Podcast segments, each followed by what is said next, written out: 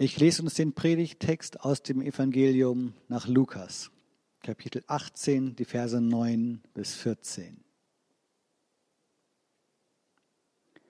Jesus wandte sich nun an einige, die in falschem Selbstvertrauen meinten, in Gottes Augen gerecht zu sein und die deshalb für die anderen nur Verachtung übrig hatten. Er erzählte ihnen folgendes Beispiel. Zwei Männer gingen zum Tempel hinauf, um zu beten. Der eine war ein Pharisäer und der andere ein Zolleinnehmer. Der Pharisäer stellte sich selbstbewusst hin und betete, ich danke dir Gott, dass ich nicht so bin wie die übrigen Menschen.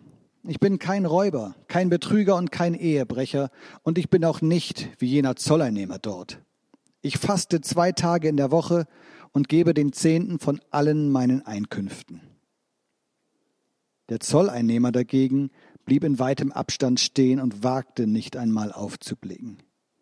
Er schlug sich an die Brust und sagte, Gott, vergib mir sündige Menschen meine Schuld. Ich sage euch, der Zolleinnehmer war in Gottes Augen gerechtfertigt, als er nach Hause ging, der Pharisäer jedoch nicht. Denn jeder, der sich selbst erhöht, wird erniedrigt werden. Aber wer sich selbst erniedrigt, wird erhöht werden. Liebe Gemeinde, liebe Geschwister, wir haben bei uns zu Hause vor kurzem einen Kindergeburtstag gefeiert. Und vielleicht kennt ihr das, wenn man so einen Haufen Kinder da hat zum Feiern, dann ist das so üblich, dass am Ende all die Kinder, die dann wieder nach Hause gehen, so ein Tütchen mitbekommen. Da sind vielleicht ein paar äh, Naschereien drin oder ein kleines Spielzeug oder was auch immer.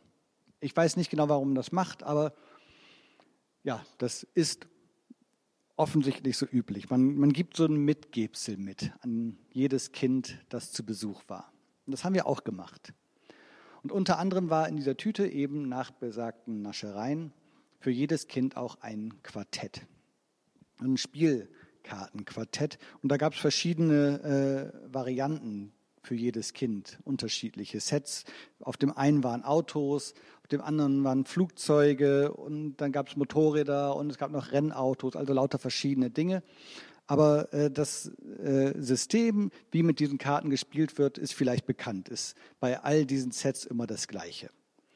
Man hat immer ein Bild von dem jeweiligen Modell, Flugzeug, Auto, was auch immer, was man da gerade hat und dann einige Daten dazu, die angegeben werden. Und damit muss man versuchen, den anderen zu übertrumpfen. Man hat dann Kategorien wie, wie viel PS hat dieses Auto, wie, wie schnell fährt das, wie viel kmh, wie viel Hubraum hat der Motor, wie teuer ist das Auto, wie lange braucht das von 0 auf 100 und lauter solche Kategorien. Und ich musste, als ich dieses, äh, diese Quartettkarten gesehen habe, äh, an ein Quartett denken, das ich selber als Kind hatte. Ich weiß noch, dass es da eine Karte gab, äh, da wusste ich, wenn man die hat, wenn ich die habe, dann ist es sehr, sehr, sehr unwahrscheinlich, dass ich verliere. Die Karte war allen anderen Autos hoffnungslos überlegen. Vielleicht gab es da eine Kategorie, wo ein anderes Auto besser war, aber da musste erstmal diese Situation entstehen, dass genau diese beiden Karten auch gegeneinander spielen und diese Kategorie dann genannt wird. Also wenn man diese Karte hatte, dann konnte man eigentlich nicht verlieren, denn immer, wenn man viele Karten verlieren würde, an dieser Karte würde es aufhören und man würde wieder auf die Gewinnerstraße kommen. Der Pharisäer, der uns hier äh, vorgestellt wird in dieser Geschichte, die ich gelesen habe, der scheint mir diese eine Karte zu sein, diese Gewinnerkarte, mit der man einfach nicht verlieren kann. Zumindest, wenn man so etwas spielt, wie ich nenne es mal das fromme Quartett. Und beim frommen Quartett, da geht es darum, wer die frömmste Karte spielen kann. Also wer ist allen anderen in den verschiedenen Kategorien überlegen. Wer ist einfach besser als alle anderen? Und da ist dieser Pharisäer, man muss es sagen, weit vorne. Ja, äh, da ist zunächst mal die Tatsache, dass der absolut keine offensichtlichen Verbrechen vorzuweisen hat. Er ist kein Räuber, er ist kein Ehebrecher, äh, er hat keine ethisch-moralischen Fehltritte, lauter Punkte für ihn. Top-Kategorie. Und nicht nur das. Er ist scheinbar auch noch ein sehr dankbarer Mensch, denn er wendet sich ja hier an Gott und ist dankbar dafür, dass er so ist, wie er ist. Auch ein Punkt für ihn. Er ist dankbar dafür, nicht so ein Sünder zu sein. Und dann werden uns hier noch genannt zwei pharisäische Spezialdisziplinen, in denen er gute Punkte einsammeln kann. Da ist zum ersten äh, das Fasten. Und zwar nicht nur einmal die Woche oder einmal im Monat oder ich weiß nicht wie oft, sondern nein, zweimal die Woche fastet dieser gute Mann. Und das war eine pharisäische Geschichte. Das hat nicht nur er gemacht, sondern das haben die Pharisäer seiner Zeit gemacht. Und zwar haben die zweimal in der Woche gefastet, um die Sünden des gottlosen Volkes zu sühnen und um äh, die Gottesherrschaft herbeizuzwingen um es herbeizuzwingen, dass endlich äh, die, die Fremdvölker, die über sie herrschen, äh, ähm, vertrieben werden, dass endlich äh, ja, das Volk Israel, dass die Juden äh, äh, an die Macht kommen, dass Gott seine Größe zeigt. Das wollten sie erzwingen mit ihrem Fasten. Das ist die erste Disziplin, in der er offensichtlich tadellose Leistungen vorzuweisen hat. Und er gibt seinen Zehnten von allem, was er kauft richtig gehört. Dieser Mann gibt seinen Zehnten nicht nur von all dem, äh, was er äh, bekommt, ja, also von seinem Gehalt vielleicht oder von dem, was er selber erwirtschaftet, wenn er irgendwelche Felder hat oder was auch immer. Nein, er gibt sogar seinen Zehnten für all das, was er selber kauft. Und auch das war etwas Pharisäisches, das haben die gemacht, äh, für den Fall, dass der Verkäufer, bei dem man etwas eingekauft hat, selber seinen Zehnten nicht gegeben hat. Dann hätte man ja quasi etwas, für das der Zehnte nicht gegeben worden ist. Und da, weil man das nie sicher wissen kann, ob der Verkäufer seinen Zehnten gegeben hat, haben die Pharisäer eben für alles, was sie gekauft haben, auch nochmal den Zehnten gegeben. Also absolut fromme Leute, wenn das mal kein Doppelpunkt wert ist. Also dieser Pharisäer, besser geht's doch überhaupt gar nicht, oder? Dieser Mann, der lässt sich sein Glauben etwas kosten. Körperlich lässt er sich, sich sein Glauben etwas kosten, äh, denn sein Fasten, machen wir uns nichts vor, äh, in einem Land äh, wie in dieser Gegend in Israel, heißes Land, zweimal die Woche zu sagen, ich verzichte auf alles den ganzen Tag, ich esse nichts und ich trinke nichts, ist körperlich herausfordernd und finanziell lässt dieser Mann sich sein Glauben etwas kosten. Eigentlich doch schade, oder? Dass dieser Mann am Ende hier bei Jesus irgendwie nicht so gut wegkommt. Der wäre der Hammer gewesen in meinem Quartett. Mit dem hätte ich gewonnen. Aber im Zweifelsfall habe ich noch ein anderes Ass im Ärmel. Kein Pharisäer, nein, ein Christen. Und es wird noch besser, ein Baptist. Ja, ja. Der kann auch in ganz unterschiedlichen Kategorien punkten. Der hat zum einen, das wissen wir alle, das richtige Taufverständnis. Der liest regelmäßig in der Bibel. Die Losung sowieso, jeden Tag. Der geht jeden Sonntag in den Gottesdienst. Okay, pandemiebedingt machen wir gerade ein paar Ausnahmen, alles okay, aber der guckt bestimmt pünktlich den Livestream äh, bei YouTube und zwar Sonntagmorgens um 10 und nicht erst irgendwann abends. Der Baptist, der gibt seinen Zehnten und zwar nicht vom Netto, sondern vom Brutto. Selbstverständlich hat er keinen Sex vor der Ehe und er raucht auch nicht. Und jetzt kommt's, und das ist ganz klar das Zeichen dafür, dass er noch besser ist als der Pharisäer. Er weiß bei all dem natürlich, dass all das nicht das Wichtigste ist, sondern dass allein die Gnade zählt. Ha, Trumpf. Oder vielleicht doch nicht. Wenn ich so drüber nachdenke, dann merke ich, dass beim frommen Quartett am Ende eigentlich niemand gewinnen kann. Das ist ein Spiel, das nur Verlierer kennt und keine Gewinner. Sobald man anfängt, dieses Spiel zu spielen, hat man sich entschieden für eine Seite, und zwar für die Seite des Pharisäers. Sobald man sagt, man spielt in diesem Spiel mit, man zählt die Punkte auf und guckt, wo kann ich die anderen ausstechen, ist man auf der Verliererseite. Denn das fromme Quartett dreht sich immer nur darum, dass man aufzählt, worin man eigentlich besser ist als der andere. Worin bin ich äh, besser als Christ? Besser, ein besserer Christ vielleicht als der aus meiner Gemeinde. jemand anders? Oder vielleicht ein besserer Christ als jemand aus einer anderen Konfession? Oder wo bin ich vielleicht besser als der Atheist?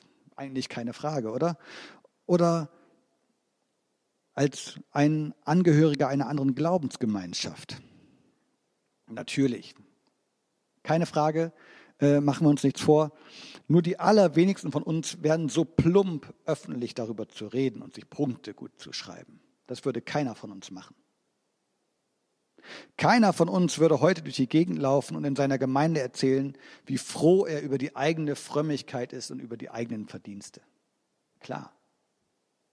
Allerhöchstens, und das ist das höchste der Gefühle, lassen wir mal, und zwar ganz zufällig, etwas durchblitzen, was wir so machen. Denn immer nur Gutes zu tun, ohne dass irgendjemand davon weiß, das ist ja auch unbefriedigend. Aber allzu plump sind wir dabei sicherlich nicht. Der Pharisäer übrigens auch nicht. Der Pharisäer, der stellt sich auch hier nicht vor die Gemeinde und erzählt allen Leuten, wie toll er ist. Nein, das, was wir hier von ihm wissen, was er aufzählt, wie gut und wie toll er ist, das trägt er nicht öffentlich vor, sondern im Gebet. Es scheint so, als sei das eine Sache nur zwischen ihm und Gott, an den er sich hier richtet, zu dem er ja spricht, oder? Zumindest scheint es so, dieser Pharisäer betet, er spricht zu Gott, das heißt, er betet. Allerdings gibt es hier in diesem Vers, und das ist interessant, es gibt verschiedene Übersetzungsmöglichkeiten. Äh, wie muss dieser Vers eigentlich übersetzt werden? Was macht er da, als er betet? Das ist ein interessanter Text. Es kann heißen, er betete bei sich oder er betete auf sich selbst bezogen. Er betet bei sich. Ich glaube, der spricht überhaupt gar nicht zu Gott. Dem ist überhaupt gar nicht zuallererst wichtig, dass er mit Gott redet bei dem, was er macht, sondern dieser Mann, der simuliert hier ein Gebet. Der tut so, als ob, denn letztlich geht es bei ihm nur darum, dass er sich selbst versichert, dass bei ihm alles in Ordnung ist. Dass alles cool ist, wie er das macht, dass alles gut läuft. Und natürlich gehört das irgendwie ins Gebet, also tut er so, als spricht er zu Gott, aber eigentlich versichert er sich dessen nur selber. Dieser Mensch braucht Gott überhaupt gar nicht. Wozu soll der Gott brauchen? Alles, was getan werden muss, damit er rein vor Gott dasteht, das erledigt er doch selber. Was soll Gott da noch machen? Das Einzige, was Gott beiträgt zu, zu dem, was der Pharisäer tut, ist, dass er ihm all diese Regeln auferlegt hat, nach denen er lebt. Aber das war es dann auch schon.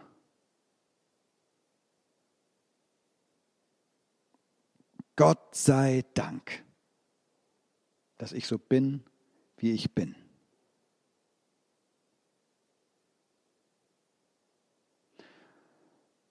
Und das, liebe Geschwister, das geht ja gar nicht.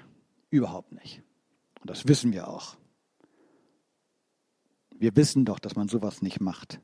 Niemand von uns käme auf die Idee, so etwas zu sagen. Aber ist das wirklich so? Fassen wir uns mal an die eigene Nase. Und zwar jetzt nicht jeder persönlich, sondern einfach mal wir so ganz kollektiv als Baptisten, wenn wir welche sind, wenn du einer bist, wenn nicht, dann darfst du zuschauen und dir das anhören. Haben wir als Baptisten nicht selber Jahrzehnte über Jahrzehnte gebraucht, um mal zu erkennen, dass wir nicht die allein selig machende Kirche sind? Um zu erkennen, dass auch andere Menschen ernsthafte Christen sind um denen nicht immer nur vorzuhalten, was bei ihnen alles falsch läuft, sondern zu erkennen, das sind Geschwister im Herrn, denen ich nicht zuerst irgendwas vorwerfen muss, sondern die ich annehmen kann und bei denen ich annehmen darf, dass sie das, was sie vertreten, auch besten, im besten Wissen und Gewissen vertreten vor Gott. Das ist uns doch jahrelang schwer gefallen. Das haben wir nicht gut hinbekommen, sondern wir hatten viele Vorwürfe für die anderen übrig. Und heute wissen wir, wir sollen nicht richten.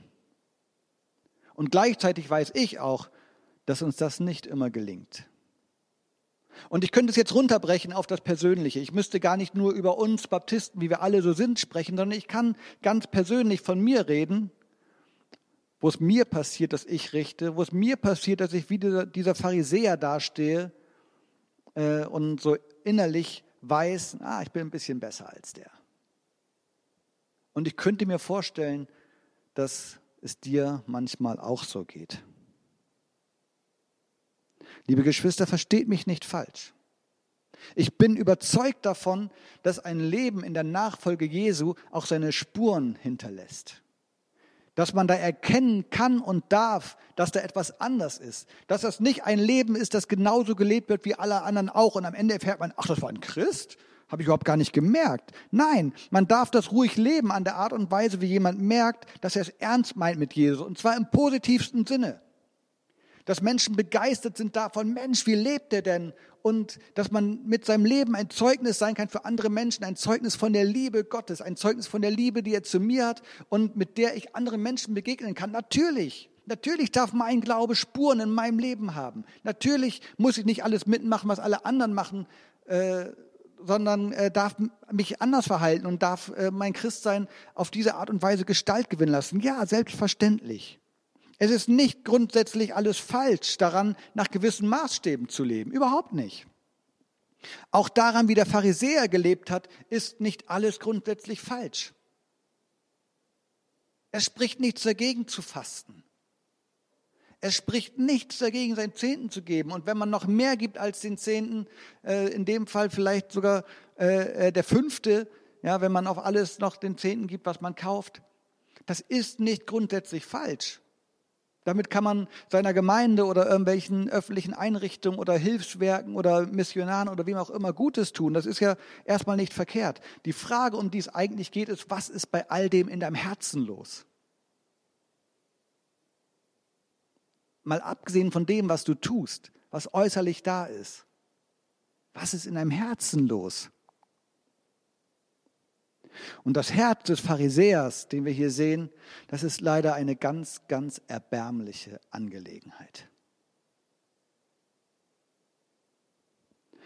Und so erbärmlich sie ist, erbarmen will er nicht, weil er meint, dass er es nicht braucht. Weil er meint, dass doch alles gut ist, dass alles in Ordnung ist, weil er so toll lebt. Und das bringt mich zu dem Zolleinnehmer. Der steht ganz woanders emotional da. Bei dem sieht es innerlich ganz, ganz anders aus. Der kann sich nicht so fromm und frei dahinstellen wie der Pharisäer und sagen, Mensch, geht's mir gut, bin ich eine tolle Socke. Nein, der traut sich nicht mal rein. Der traut sich nicht bis nach vorne. Der hat irgendwie das Verlangen, zu Gott zu kommen, aber irgendwie spürt er innerlich diese Distanz, diese Grenze und weiß, ich, ich da vorne wäre ich irgendwie falsch. Der Pharisäer, äh, der so ein tolles Leben führt, der gehört vielleicht dahin, aber ich, nein, ich kann da nicht hin. Er wagt sich nicht vor, er wagt nicht den Blick aufzuheben, wie man das ja manchmal tut, wenn man sich innerlich so an Gott wendet, sondern stattdessen steht er da mit einem gesenkten Haupt. Und er weiß, er steht vor einer unlösbaren Aufgabe. Er ist absolut verzweifelt. Er steht vor der unlösbaren Aufgabe, äh, die bedeuten würde, sein Leben wieder ins Reine zu bringen, wenn er das irgendwie könnte mit Taten. Er weiß, das würde er niemals auf die Reihe kriegen. Wie soll er das machen? Der hat ein ziemlich gutes Bewusstsein dafür, dass in seinem Leben viel zu viel falsch gelaufen ist, als dass er das jetzt irgendwie wieder äh, gut machen könnte. Und er ist am Boden zerstört. Er schlägt sich selber an die Brust, schlägt sich selbst. Und das ist keine Geste des Jubelns oder der, ja, mir wurde vergeben oder was auch immer, sondern es ist eine Geste der Verzweiflung.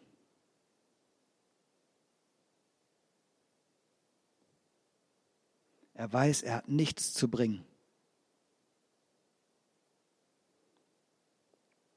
Er weiß, dass er dasteht wie ein ganz armer Wurm. Gerechtigkeit.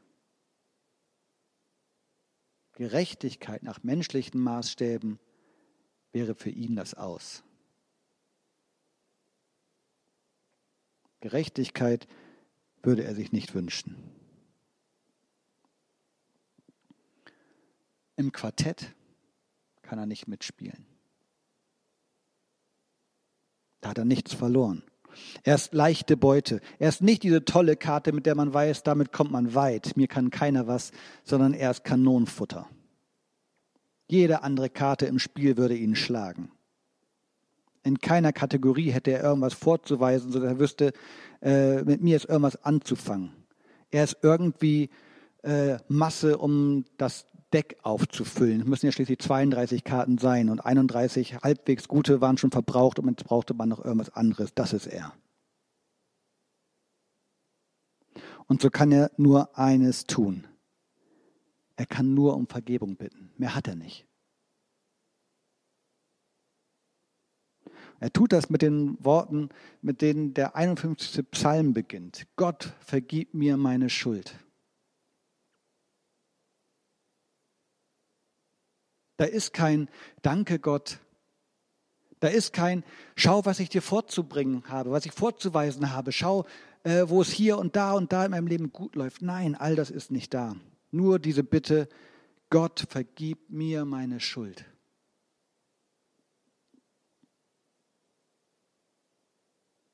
Am Ende aber, so sagt es Jesus, am Ende würde er derjenige sein, der als Gerechter geht.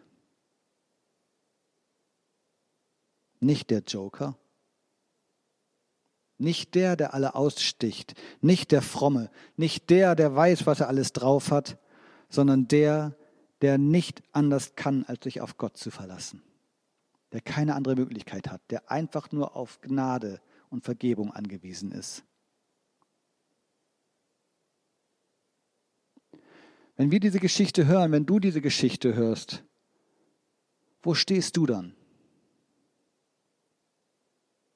Bist du Pharisäer oder bist du Zöllner? Klar, wir kennen die richtige Antwort. Ich kenne die auch. Wir wissen, was wir sagen müssen, aber ich denke, viel öfter stehen wir eigentlich beim Pharisäer. Viel öfter, als uns lieb ist. Viel zu schnell geraten auch wir in Gedanken in das fromme Quartett und wir erheben uns über andere. Das kann so schnell passieren. Das muss gar nicht bewusstes Nachdenken sein, sondern das kann uns passieren beim Flanieren durch die Innenstadt und wir sehen da jemanden stehen und da kommt sofort ein Gedanke in unseren Kopf, äh, weil diese Person komisch angezogen ist oder weil sie eine komische Wirkung hat oder weil man erkennt, dass sie zu einer anderen sozialen Schicht gehört oder was auch immer. Das geht einfach so. Da denken wir nicht drüber nach. Das wollen wir vielleicht gar nicht, aber wir merken, ah, oh, Pharisäer. Irgendwie finde ich, dass ich besser bin. Und wenn uns das so geht, und manchmal sind es sogar bewusste Gedanken, manchmal ist das nicht dieser eine Gedanke, den man versucht beiseite zu schieben, sondern manchmal fühlt man sich wirklich besser als der andere und meint, man hat auch noch recht damit. Und dann vergessen wir dabei das Wichtigste. Nichts, was wir tun könnten, bringt uns näher zu Gott. Nichts. So toll all das sein mag, was der Pharisäer gemacht hat, und als Werke erstmal vielleicht nicht schlecht, nichts davon bringt ihn näher zu Gott.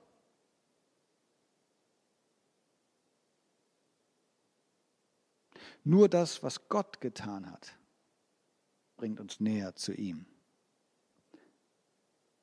Das fromme Quartett geht in Wirklichkeit so. Wer versucht mitzuspielen, hat automatisch verloren. Am Ende gewinnt nur der, der weiß, dass er nicht mitspielen kann und der darum das einzig Richtige tut. Alle Karten wegwerfen und auf die Gnade setzen, so wie es der Zolleinnehmer tun musste. Er hatte gebetet mit dem Beginn aus Psalm 51. Ich möchte schließen mit einem Vers vom Ende genau dieses Psalms. Ein Opfer, das Gott gefällt, ist tiefe Reue. Ein zerbrochenes und verzweifeltes Herz wirst du, o oh Gott, nicht zurückweisen. Amen.